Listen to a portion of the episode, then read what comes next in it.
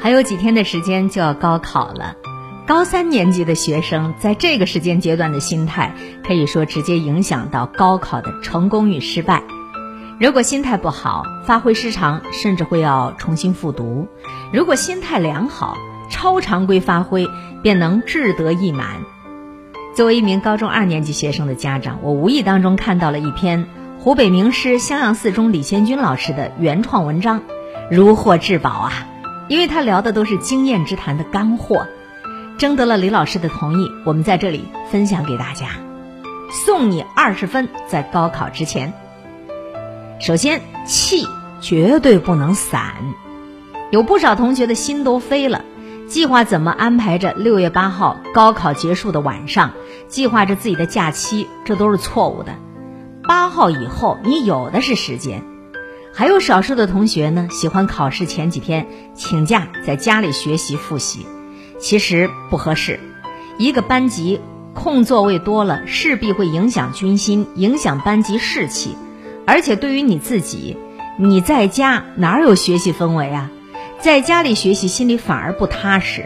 无数次的事例也证明，高考之前在家学习的效果是很差的。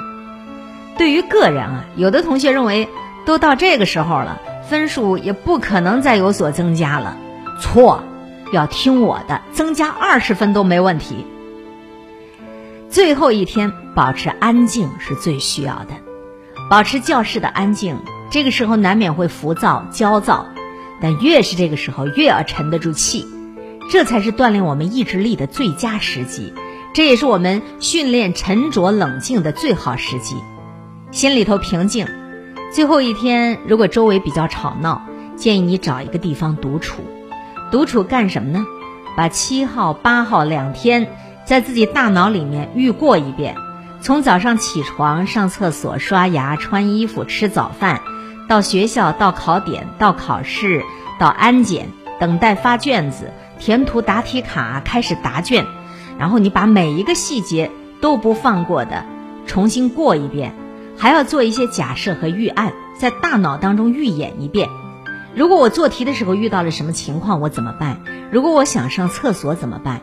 如果我的草稿纸用完了怎么办？如果我旁边的考生对我有干扰怎么办？如果我的监考老师不和蔼怎么办？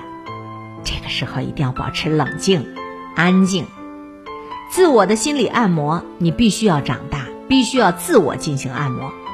高中这么几年，老师该讲的都讲了若干遍了，心理讲座你也听了好多次了，心灵鸡汤你也喝够了。